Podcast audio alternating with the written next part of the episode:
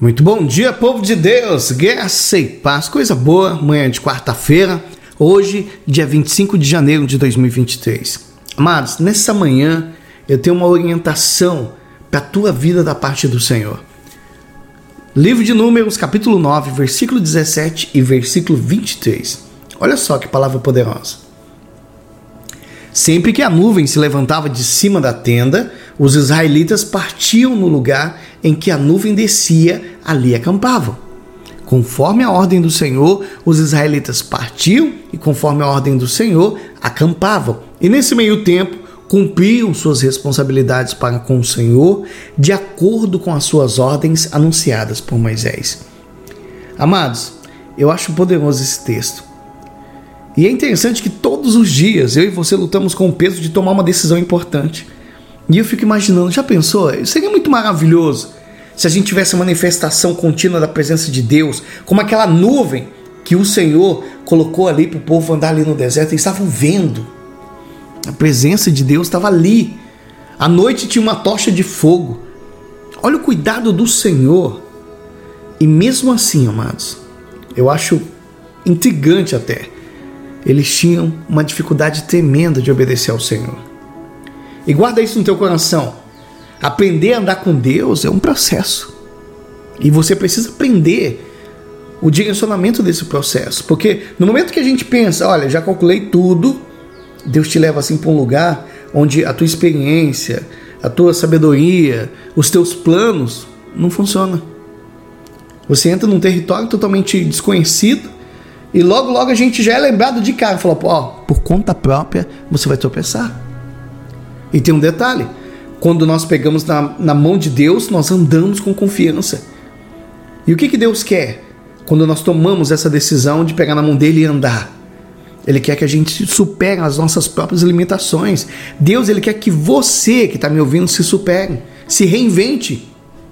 Ele quer te levar a um lugar onde você nunca esteve, onde você não pode chegar sem a ajuda dele. E é nesse momento que você sente que você não pode dar um passo sem a ajuda do Senhor e você vai ficar satisfeito.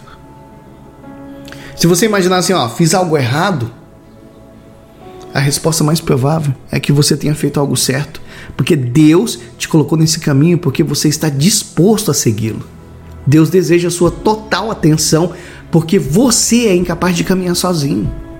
Só que muitas vezes nós achamos que nós sabemos o caminho, que nós sabemos o que a gente está fazendo, que a nossa experiência conta, que o nosso tempo de maturidade espiritual é suficiente. E não é. Quando você achar que está tudo bem, ele vai te levar para um caminho totalmente diferente. Preste atenção, meu irmão e minha irmã em Cristo. Você que está me ouvindo nessa manhã. Deus, ele leva a gente por um caminho que a gente vai andar por ele e vai falar assim: puxa vida, sem Deus eu vou tropeçar. Deus ele deseja tua atenção total.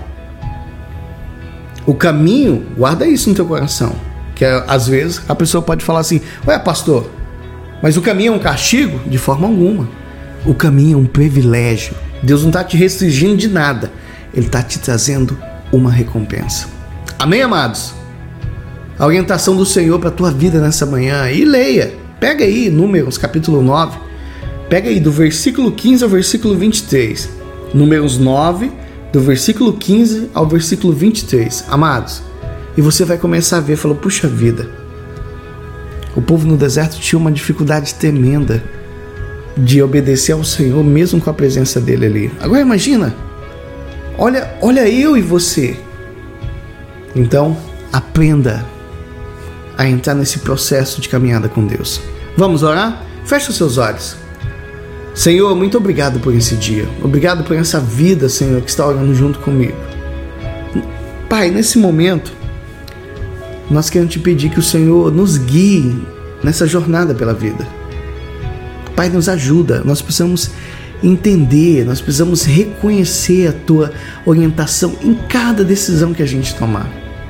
E eu sei, Pai, que seguir o Senhor não significa que vai ser um mar de rosa, que vai ser tudo bem, que vai ser tudo mil maravilhas. Eu sei que não vai ser fácil, mas nos ajuda, Pai, a não perder a nossa fé quando o caminho for difícil. Nós oramos nessa manhã, Pai, em o nome do Senhor Jesus. E você que crê, meu irmão e minha irmã em Cristo, Diga que assim seja, para a glória de Deus. Amém? Deus abençoe a tua vida, Deus abençoe a obra das tuas mãos.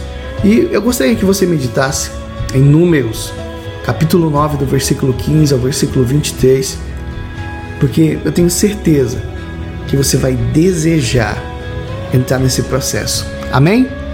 Até amanhã, se assim Papai do Céu nos permitir. Fiquem todos com Deus.